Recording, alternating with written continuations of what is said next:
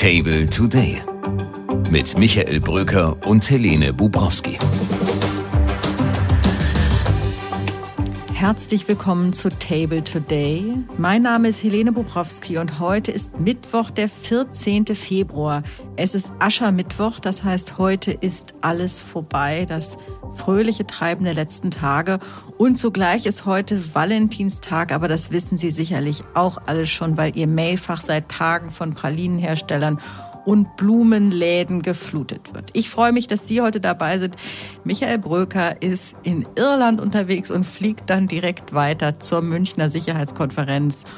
Aber er ist zugeschaltet und das ist schön so. Hallo Michael. Hallo liebe Helene, schönen guten Tag. Und im Zeichen der Münchner Sicherheitskonferenz ist auch unser Tagesgespräch heute. Jan Kallmorgen nimmt hier Platz an unserem runden Tisch, bevor er sich ebenfalls auf den Weg nach München macht. Er ist Partner der Internationalen Wirtschaftsprüfungs- und Unternehmensberatungsgesellschaft EY und wir sprechen mit ihm über Geopolitik und Wirtschaft.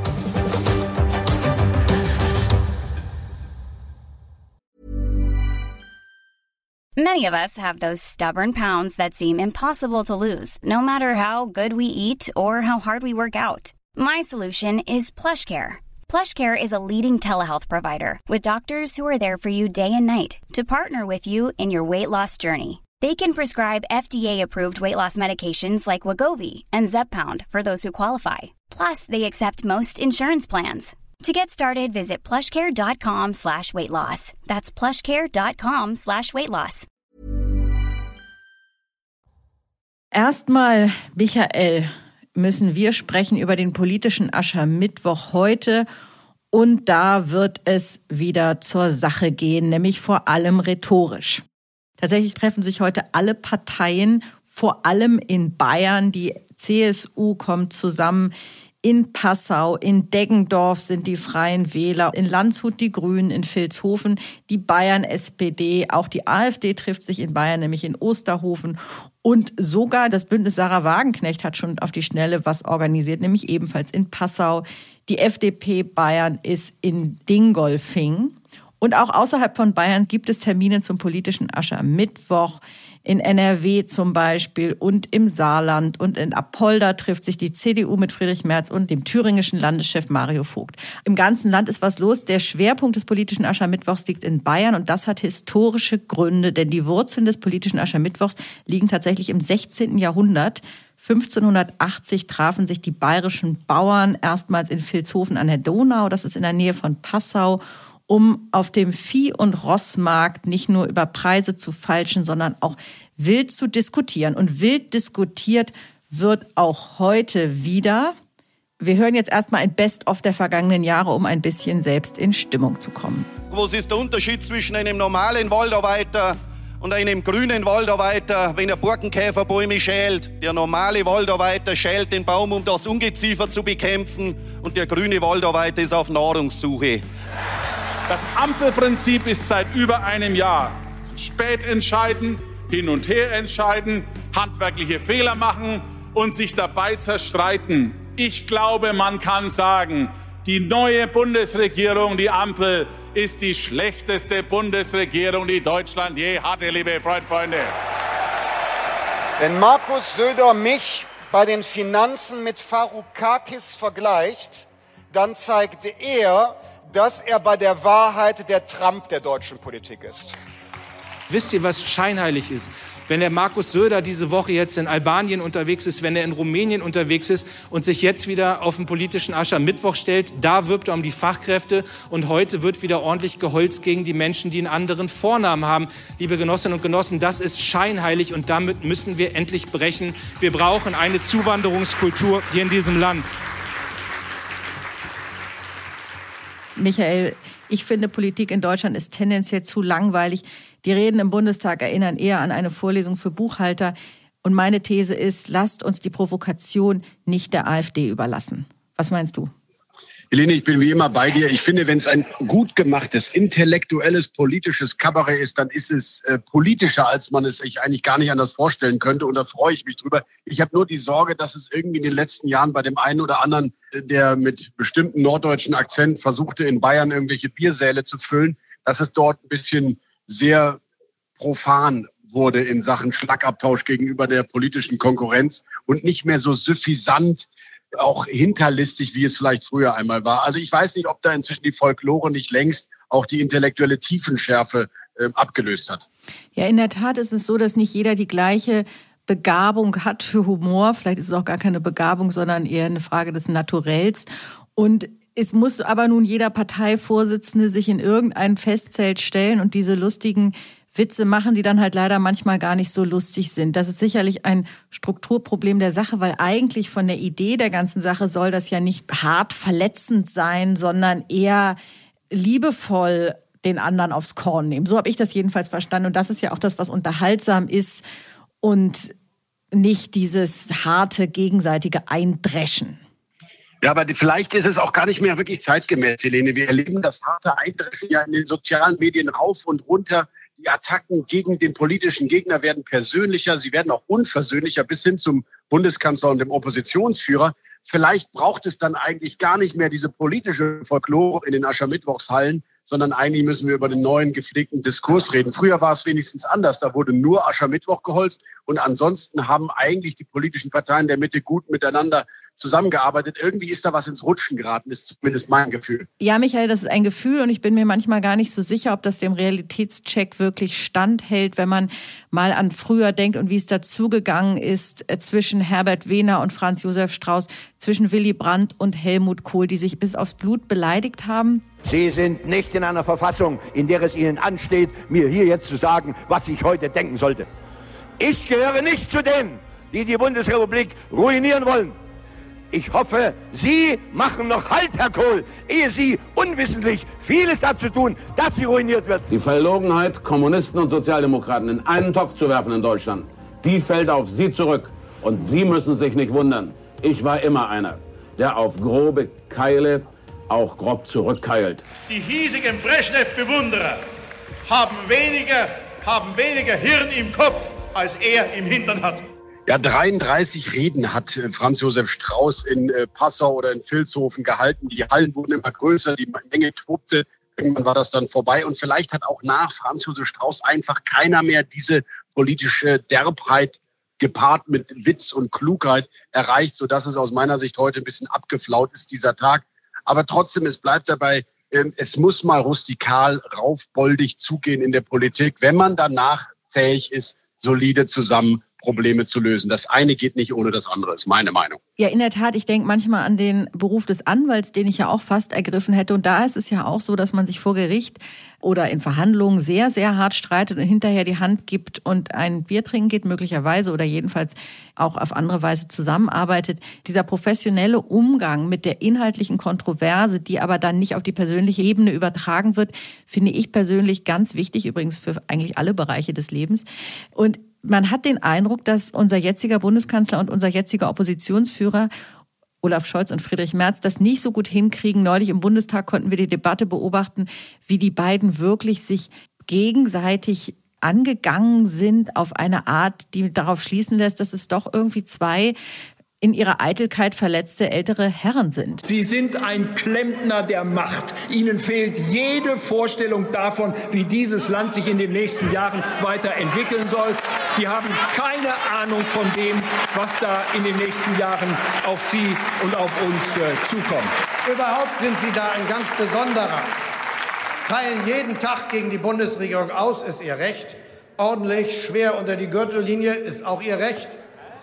Aber wenn Sie dann mal kritisiert werden, dann sind Sie eine Mimose. Ich finde, wer, ein, wer boxt, der soll kein Glaskin haben. Aber Sie haben ein ganz schönes Glaskin, Herr Merz. Ja, Helene Scholz und Merz sind nur ein Beispiel von eitlen Männern, die sich manchmal selber im Weg stehen, weil sie irgendwie die Wertschätzung des anderen nicht hinbekommen. Scholz und Macron sind das andere Beispiel. Offenbar gab es Terminschwierigkeiten. Der eine wollte nur Freitag, der andere nur Samstag nach München, sodass jetzt Macron gar nicht kommt zur Münchner Sicherheitskonferenz. Und wenn man mal überlegt, wie wichtig diese Achse Scholz-Macron eigentlich jetzt gerade für Europa ist, wo alle über Europas Souveränität reden, ist es schon erstaunlich, welche Eitelkeiten, welche Empfindlichkeiten manchmal in der Spitzenpolitik, gerade unter Männern, eigentlich große Fortschritte verhindern. Also das ist ein Trauerspiel, finde ich. Und Scholz und Merz geben da auch kein gutes Beispiel ab. Du sagst es, lieber Michael, und ich bin froh, dass ich dich in fünf Wochen schon so weit gebracht habe. Die Männer sind doch so oft das Problem. So oft, aber nicht immer. Ihr könnt das auch. Wer Helene, ihr ja, könnt das ich auch. weiß, ich weiß. Aber in, in vielen Fällen sind es halt Männer, vielleicht weil es immer noch so viele von ihnen dann doch auch gibt. Ja, also jedenfalls sind wir uns in diesem Punkt einig äh, und wir sind uns auch in anderen Punkten einig, nämlich darin, dass ein gepflegter Diskurs wichtig ist für unsere Demokratie unter den Politikern und gesellschaftlich wichtig ist, um die großen Themen in dieser Republik anzugehen und nicht nur in dieser Republik, sondern man muss sagen, in dieser Welt. Schön, dass wir auch übers Telefon einen so gepflegten Diskurs hinbekommen. Danke dir und alles Gute auf deiner Reise weiterhin. Danke, Helene, und bis morgen.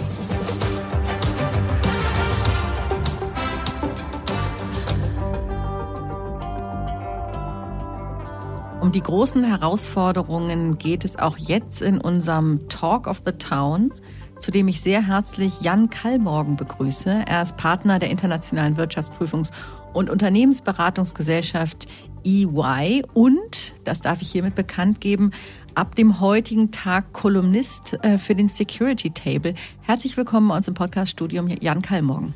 Vielen Dank, freue mich sehr, dass ich da bin. Wir haben äh, wichtige Themen heute vor uns und ich möchte anfangen mit einem Zitat von Robert Habeck aus Davos, dem Weltwirtschaftsforum, wo auch, wie jetzt in München, die großen, nicht nur Politiker, sondern auch die CEOs, die Wirtschaftsentscheider zusammengekommen sind. Und vor diesen sagte Robert Habeck, dass das Modell einer Weltwirtschaft, in dem Wirtschaft und Politik weitgehend unabhängig voneinander agieren, an ein Ende gekommen sei. Teilen Sie diese Einschätzung? Es ist sicher so, dass das Primat der Politik heute deutlich stärker vorherrscht, als wir es erlebt haben in den 1990er Jahren, in den 2000er Jahren, wo Globalisierung, Freihandel und äh, die flache Welt, wie Tom Friedman es genannt hat, vorgeherrscht haben. Die Unabhängigkeit beider Sphären, Politik, Geopolitik und Weltwirtschaft, die war, glaube ich, nie so da. Aber es gibt heute eine deutlich größere Verschränkung von beiden Welten. Und das ist extrem relevant, natürlich für Unternehmen, aber auch für die handelnde Politik. Sie sagen Primat der Politik. Was heißt das konkret? Die Politik gibt in stärkerem Maße als früher die Rahmenbedingungen vor? Ja, Sie haben heute eine stärkere Fragmentierung, eine stärkere globale Blockbildung, als sie es in den letzten Jahren gehabt haben. Das ist ein längerer Trend, den sehen wir schon seit sicherlich 10 oder 15 Jahren mit dem Aufstieg Chinas, natürlich mit dem Angriff Russlands auf die Ukraine noch vermehrt, haben aber auch den Brexit gesehen und äh, viele andere Faktoren spielen eine große Rolle. Vertrauenskrise in den Westen, ausgelöst durch 9-11, die Finanzmarktkrise etc. Das heißt, wir sehen eine stärker fragmentierte Weltordnung und wir sehen verschiedene Allianzen, verschiedene Blockbildungen, Staaten, die ihre Claims abstecken. Und wir sehen natürlich die Großmacht-Rivalität zwischen USA und China als das große geopolitische Thema der 2020er Jahre. Innerhalb dieser Ordnung übernehmen Regierungen, übernehmen Administrationen in den verschiedenen Hauptstädten zunehmend das Ruder. Es gibt so einen schönen Satz, dass heute Regierungen weltweit am Steuer sitzen und die Wirtschaft auf der Hinterbank Platz nimmt. Was früher umgekehrt war, würden Sie sagen? Ähm, ich würde nicht unbedingt sagen, dass es früher umgekehrt war, aber multinationale Konzerne konnten in den 90er, 90er Jahren, in den 2000er Jahren sich relativ stark darauf verlassen, dass Globalisierung, Freihandel, freie Marktwirtschaft sich ausbreitete und äh, sie relativ frei agieren konnte. Es gab natürlich immer Regulierung, es gab immer Steuergesetzgebung, es gab auch immer schon Investitionsschutzthemen, aber es war eine deutlich einfache Umgebung, um globale Konzerne zu führen. Mhm. Was heißt das jetzt eigentlich für den, für den freien Markt, für die Öffnung der Weltmärkte? Das gibt es ja trotzdem noch. Aber ist es vielleicht so, dass wir Freihandelszonen, eben nur noch mit Wertepartnern bilden sollten und können? Also grundsätzlich ist, glaube ich, das Thema Freihandels- und Freihandelsabkommen, ob auf einer WTO-Ebene, was zurzeit ziemlich schwierig ist, oder bilateral enorm wichtig, ist auch eine der Prioritäten der Europäischen Union. Ähm, aktuell sind ja einige Abkommen in der Verhandlung viel zu lange schon aus meiner Sicht, eine CETA-Verhandlung, eine Mercosur-Verhandlung etc., sind aber enorm wichtig. Gleichzeitig muss man einfach die Realität doch auch zur Kenntnis nehmen, dass Außen- und Sicherheitspolitik, nationale Interessenspolitik stärker dominieren über Globalisierungs- und Freihandelsgedanken. Mhm. Das wird sich so schnell auch nicht zurückdrehen. Und es gibt einen neuen Begriff, der heißt ähm, Economic Security, Wirtschaftssicherheitspolitik, wo eine Verknüpfung stattfindet von außensicherheitspolitischen Interessen mit wirtschafts- und industriepolitischen Interessen. Das können Subventionen sein, das können staatliche Förderungen sein, das können auf der anderen Seite aber auch Sanktionen sein, Exportbeschränkungen, vielfältige Eingriffe des Staates in ein ansonsten freies äh, Wirtschaftsumfeld. Und damit muss man einfach rechnen, dass diese, diese Trends und äh, hm. Tendenzen sich verstärken. Lange beruhte ja auch Teile jedenfalls der deutschen Außenpolitik auf der Idee Wandel durch Handel, also insbesondere bei China und so weiter. Man hoffte immer, dass mit dem ökonomischen Aufschwung in den Ländern auch eine Demokratisierung oder eine jedenfalls Liberalisierung einhergeht. Gibt es immer noch Anhänger dieser These oder ist die jetzt spätestens mit dem Einmarsch Russlands in die Ukraine vollständig ausgestorben? Also ich würde das nicht so schwarz-weiß sehen. Es gibt mit Sicherheit nach wie vor einen hohen Anreiz, miteinander wirtschaftliche Beziehungen aufrechtzuerhalten, zu verstärken, Handel zu treiben etc. Ob das dazu führt, dass politische Systeme sich ändern, ist die große Frage. Das ist in der jetzigen Konstellation, wenn man sich einmal das Verhältnis zu Russland anguckt, offensichtlich nicht der Fall. Da war wahrscheinlich das Thema, die Hoffnung auf Wandel durch Handel eine ganze Weile lang berechtigt, hat sich dann aber als strategische Fehleinschätzung herausgestellt, mit ziemlich tragischen Folgen, wie wir heute sehen. Bezüglich der generellen Fragestellung, hat der Westen, hat das demokratische Marktwirtschaftsmodell gewonnen, also Francis Fukuyama, Ende der Geschichte. Und haben wir dadurch die Möglichkeit, andere große Staaten wie China, wie die BRICS-Staaten etc. so zu beeinflussen, dass sie unserem Modell folgen. Ich glaube, dieses Denken ist in ein Ende gekommen in gewisser Weise und man ähm, muss heute ganz klar zur Kenntnis nehmen, dass Staaten ihre eigenen Agenten haben, nicht unbedingt eine westliche Orientierung mehr verfolgen, in einigen Fällen wirtschaftlich möglicherweise schon, sicherheitspolitisch möglicherweise andererseits. Nehmen Sie das Beispiel Indien, handelt sehr eng in Energiefragen mit Russland, ist aber gleichzeitig in Sicherheitspartnerschaften mit den USA eingebunden und hat auch mit China einen wirtschaftlichen Austausch, aber eine ganz klare sicherheitspolitische Gegnerschaft. Sie haben vom Primat der Politik gesprochen, das es inzwischen gibt. Wie ist denn der Blick der Unternehmen? Akzeptieren die das einfach so, dass sie nicht mehr im Driver's Seat sitzen? Finden Sie es möglicherweise auch gut, dass die Politik die Rahmenbedingungen vorgeht? Was haben Sie da gehört? Ich glaube, es gibt einen starken Wandel und ein klares, größeres Verständnis in den Vorstandsetagen von internationalen Unternehmen und von großen Investmenthäusern, Banken etc., dass Geopolitik heute ein entscheidender Faktor ist, wenn man Märkte betrachtet, wenn man Geschäftsmodelle, Investitionsstrategien ähm, betrachtet. Es gibt, glaube ich, nach wie vor ein großes Selbstbewusstsein innerhalb der Unternehmen, ihre eigene Unternehmensstrategie zu verfolgen, unabhängig davon, was Regierungen davon denken. Aber es ist ähm, etwas, wie Robert Habeck sagte, die Regierungen agieren halt teilweise unabhängig von Unternehmen und unternehmerischen Interessen und es läuft teilweise auch auseinander. Zum Beispiel, dass der Ton gegenüber China auf Seiten der Europäischen Union und teilweise auch der Bundesregierung, wenn man sich die China-Strategie etc. durchliest, deutlich verschärft hat. Interessant ist ja, dass diese Idee der Rivalität ähm, des Systemrivalen aus dem BDI kommt, aus dem Bund der deutschen Industrie, ein Papier von 2019 was damals eine riesige Welle machte, weil viele Unternehmen sich mit dieser Idee nicht anfreunden konnten, weil natürlich China ein ganz wichtiger einerseits Absatzmarkt ist, andererseits auch Lieferant für kritische Rohstoffe und Technologien. Ist das heute dieser Ausdruck vom Systemrivalen eigentlich in der Wirtschaft Common Ground oder wie würden Sie das sagen? Ich würde sagen, dass heute die deutsche Industrie in mehrere Lager gespalten ist. Es gibt sicherlich noch ähm, eine sehr klare äh, Fokussierung bei großen Konzernen auf den chinesischen Markt, der auch nicht leicht zu ersetzen ist und auch kritisch bleibt. Es gibt gleichzeitig auch äh, größere familiengeführte Unternehmer, größere Mittelständler, äh, Zulieferer, die ein sogenanntes De-Risking von China betreiben ähm, was auch die Empfehlung der Bundesregierung ist. Da gibt es einen gewissen Einklang.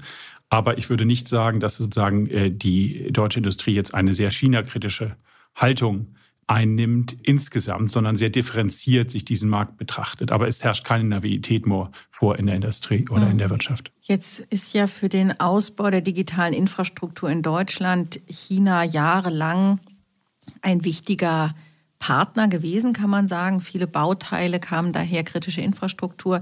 Das gab in der letzten Legislaturperiode schon verhärtete Debatten auch innerhalb der CDU, wie streng man da eigentlich sein sollte in der Regulierung, ähm, insbesondere beim Ausbau der Mobilfunknetze. Sie sind Berater, Unternehmensberater, Herr Keimorgen. Was macht denn ein kluger Firmenchef heute, um sich auf das Morgen einzustellen? Kann man da überhaupt noch mit China in diesen Fragen kooperieren oder sollte man sich langfristig eben umorientieren und andere Märkte erschließen? Ich würde sagen, es gibt zwei Aspekte hierbei. Einmal ist das Thema kritische Infrastruktur, Sie sprachen Telekommunikation an, wo man, glaube ich, schon sehr genau sich anschauen muss, wo es mögliche Abhängigkeiten gibt gegenüber anderen Staaten, nicht-europäischen Staaten und wo es möglicherweise bei einem Konfliktfall zu Spannungen, Abhängigkeiten kommen kann, die die Sicherheitsarchitektur sozusagen gefährden.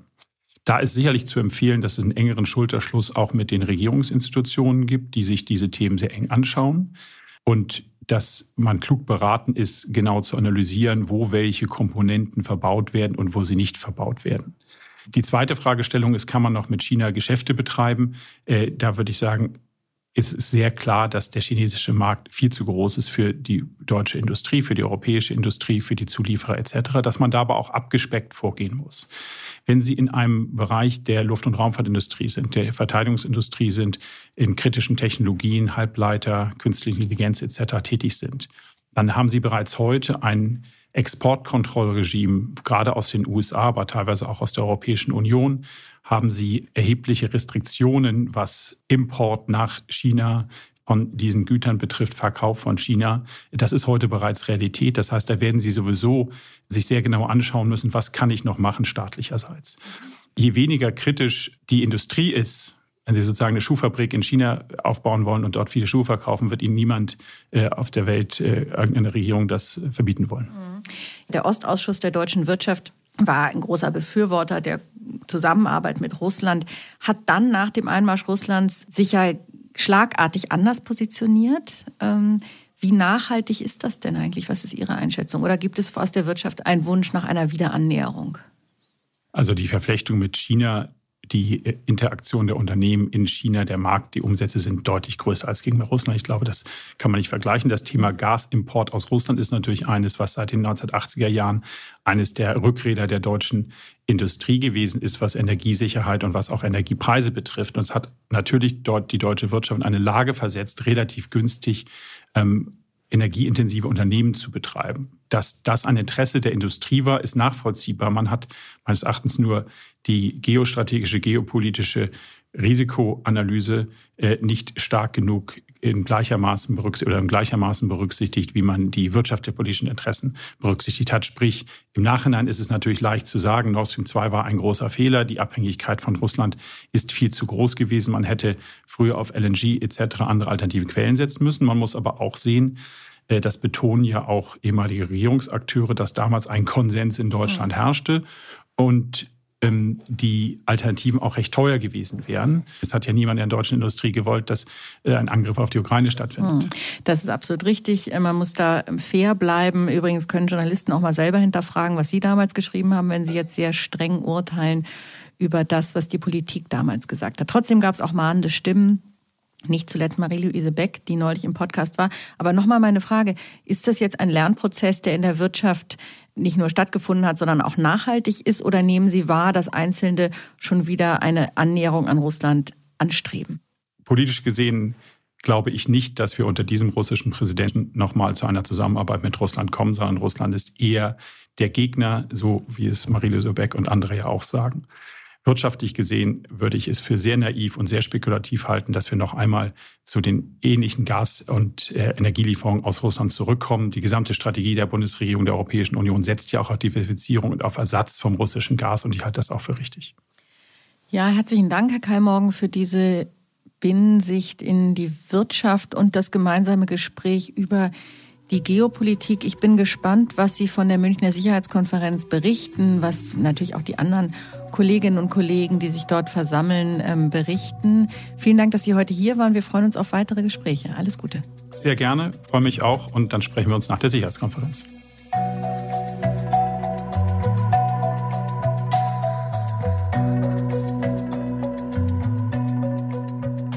Und zum Abschied möchte ich noch einmal daran erinnern, dass heute der Tag der Liebe ist. Nehmen Sie das bitte mit, wenn Sie ins Büro gehen, vor allem wenn Sie nach Hause kommen. Und denken Sie daran, dass es nicht nur ein Tag des Kommerzes ist, der es aber auch ist. 13,5 Milliarden Euro wird weltweit für Geschenke zum Valentinstag ausgegeben. In Großbritannien und Frankreich geben Männer im Schnitt 100 Euro für Geschenke aus. In Deutschland sind es nur 10 bis 25 Euro. Ist das jetzt eigentlich eine gute oder eine schlechte Nachricht, äh, kann man sich fragen.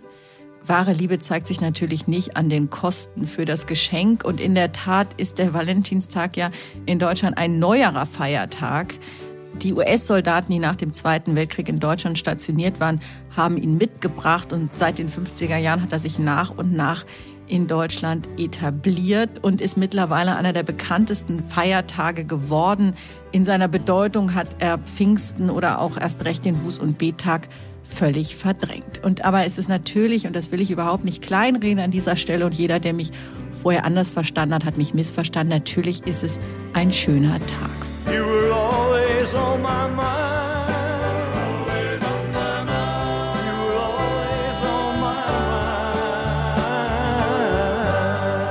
Freue mich, wenn Sie morgen wieder dabei sind. Machen Sie es gut. Einen glücklichen Valentinstag wünscht Ihnen Helene Bubrowski.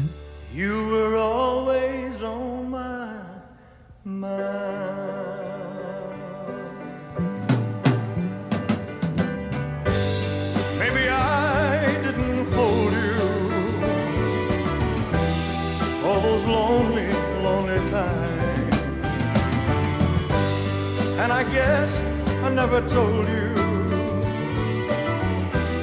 I'm so happy that you're mine.